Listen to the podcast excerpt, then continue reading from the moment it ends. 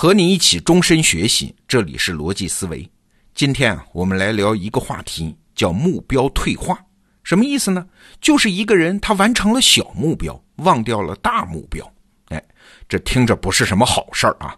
不对，这不仅是好事儿，而且还是人类进步的根本动力，甚至可以说这是大自然驱动人类进步的一个基本机制。我们来举个例子啊，一个人在大自然当中，他的目标是啥呢？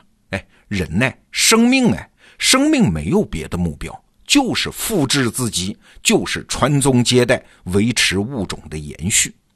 对于大自然来说，一个人的终极目标就是要多生孩子嘛。可是这玩意儿回到我们每一个人身上，这个目标也太粗俗了吧？天天啥事儿不干，就盯着生孩子、养活孩子。那我们的价值和理想呢？我们的诗和远方呢？啊，所以人类不愿意。那怎么办呢？既然总的大目标你不能自觉完成，那大自然就略施小计呀，在我们身上植入一些次一级的目标。按照万维刚老师在《精英日课》这个专栏里的说法啊，这些次一级的目标啊，就是我们的一些感受和感情。比如说，你饿了就得找饭吃啊，遇到危险你就要恐惧害怕呀。到了温暖安全的地方，你就要感到舒适啊！看到美丽的异性，你就会多看上两眼，不自觉的想亲近呐。那这些感受和感情是啥呢？哎，我们借用一个电脑术语啊，就是大自然在我们身上安装的一些快捷方式啊，不用思考，靠达成这些小目标，最终完成大自然赋予我们的维持生存、传宗接代、复制生命的大目标。你看。这就是目标退化呀！忘掉那些大目标，只要你去完成小目标。其实啊，在一家公司里也一样啊。大目标呢是公司的健康成长，但是管理层啊会把这个大目标分解成各种各样的小目标，就是 KPI 啊，交给每一个部门每一个人去完成，然后合起来驱动公司的成长。这也是一种有用的目标退化。如果每一个员工都想着大目标，想着公司的战略，这公司就不要干了啊！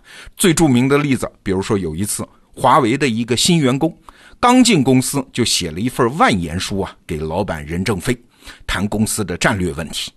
那任总的批复也很干脆啊，说此人如果有精神病，建议送医院治疗；如果没病，建议辞退啊！你看，在历史上，只要人类追求效率。最基本的一种方法就是这种目标退化，把一个大目标拆解转化成一系列其他的目标。比如说，你的大目标是考取一所好大学，但是你总得有能力把这个目标转化和拆解成每天上课好好听讲、按时完成作业吧。哎，所以啊，在历史上，目标退化是一件好事儿。但是啊。人类进入现代社会之后，一个新的问题出现了啊，就是目标变得空前的复杂，达成一个目标的路径有很多种，目标退化又变成了人类发展的一个潜在的危险。这话怎么讲啊？我们先来看一个实验。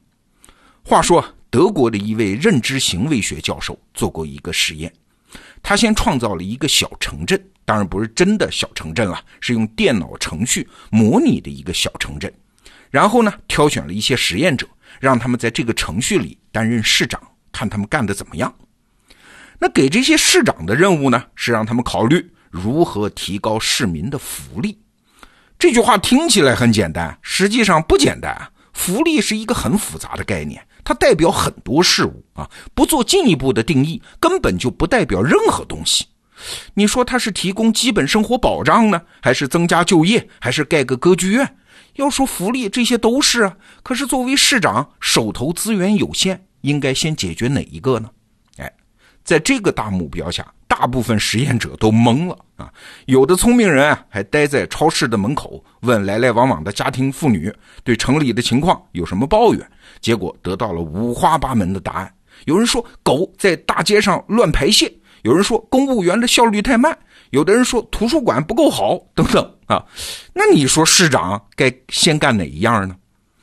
有的实验者啊，甚至连问都不问，干脆直接就干起来了。他们的做法很简单，就是修理那些坏了的东西，比如说路灯啊、道路啊，这总没有错吧？嘿嘿，不一定啊。作为市长，你注意到他，只是因为他们最显眼啊。我们打个比方啊，比如说一个救护车来到了一个事故现场，那医生能根据哪个伤员喊的最大声，他最先发现哪个伤员为标准来决定先救谁吗？当然不行，因为尖叫不停的可能只是受了轻伤啊，那些受伤更严重的可能连喊都喊不出来啊。你当个市长只会修理东西，其实就等于什么也没干。那还有一种情况。可能是因为出了问题的地方正好是他熟悉的领域，那他就只干这个比如说，有个实验者有一些社会公益服务的专业经验，他发现一些在校儿童有不少困难，这是他知道该怎么办的领域啊。于是他就忽略了别的问题，把市长的全部精力和资源都集中在这件事上。你看，他是根据自己的能力来选择问题的。也就是说，他没有解决必须解决的问题，而是解决了他知道如何解决的问题。一个市长如果目标退化了，是不是很危险啊？那个人也一样啊。我们举一个比较古老的例子，我们以前的节目啊讲过《精度》这本书，说的是呢，十八世纪英国的钟表匠叫约翰·哈里森，他发明航海钟的故事。简单说一下背景吧。那个时候啊，人们在航海中是很难确定自己位置的具体精度啊，这就导致航船经常偏离航线，造成了大量的海难。那解决方案是什么呢？就是制造一台在颠簸的船上还能走得准的钟。具体的科学原理我就不说了，反正有了这么一台钟，船就能精准给自己定位。这在当时啊，可不是小事儿啊！不仅是人命关天，而且还涉及到像英国这样的国家与国家之间争夺制海权的重大竞争。那在这场赛跑中啊，跑在最前列的人是英国的一个钟表匠，就是哈里森啊。他用了五年时间做出了第一台航海钟，命名为叫 H 一。这台钟就已经可以很好的测量出精度了。但是这个 H 一啊，它太大了。不能用啊，得改小。这一改就改了四年。那等他做出来第二个版本的航海钟，就是 H 二，他仍然不满意，要求再给他时间做一台更好的。你看，这个时候啊，他已经有点抓不住自己的真正目标了。其实 H 二已经完全足够用了，整个世界都在期待这个重大发明能够尽快进入市场。但是哈里森他就是不紧不慢，他在干嘛呢？他沉醉在自己的工匠精神里面。等他拿出第三个版本的航海钟的时候，他说了一句话，很得意的说：“啊，我想我可以斗胆的说，世界上没有哪一个机械的或者是数学的东西，在构造上比我这块钟更漂亮，或者是更精美了。”他说的没错，确实又准确又精美，可以说是完美的艺术品。那工艺，那设计，那上面的雕花，美轮美奂，很伟大吧？嘿嘿。但是他花了多少年时间呢？他做这第三个版本花了整整十九年。但这是这个任务的真正目标吗？当然不是啊。他似乎没有认识到，他真正的目标应该是尽快制造出可以投入使用的那个精度的测量仪器啊，挽救无数海员的生命啊，而不是把航海中当做一个艺术品，精益求精的抠细节啊。在这将近三十年的时间里面，又有多少海员的生命被葬送了？如果他能够确定他真正的目标，这些生命本来是可以挽回的。哎，你看，从救人性命到精致漂亮。不得不说，哈里森的目标大大的退化了。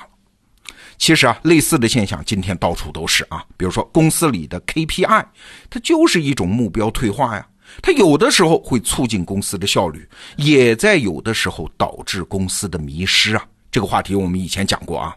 那一个人玩游戏，它也是一种目标退化呀。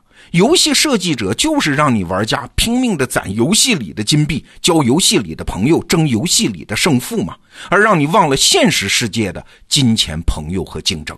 可以说，这个时代所有追求效率的行动，所有商业的努力方向，都是让你完成某种程度的目标退化呀。哎，也真的就有人迷失在退化的目标中了。所以你看，我们生活在这个时代里的人有多难啊！两种能力都得有啊！把大目标拆小的能力，这是效率的源头，这本身已经很难啊。但是随时能从小目标里抬起头，盯死大目标的能力，那是难上加难。好，这个话题我们就先聊到这儿，明天见。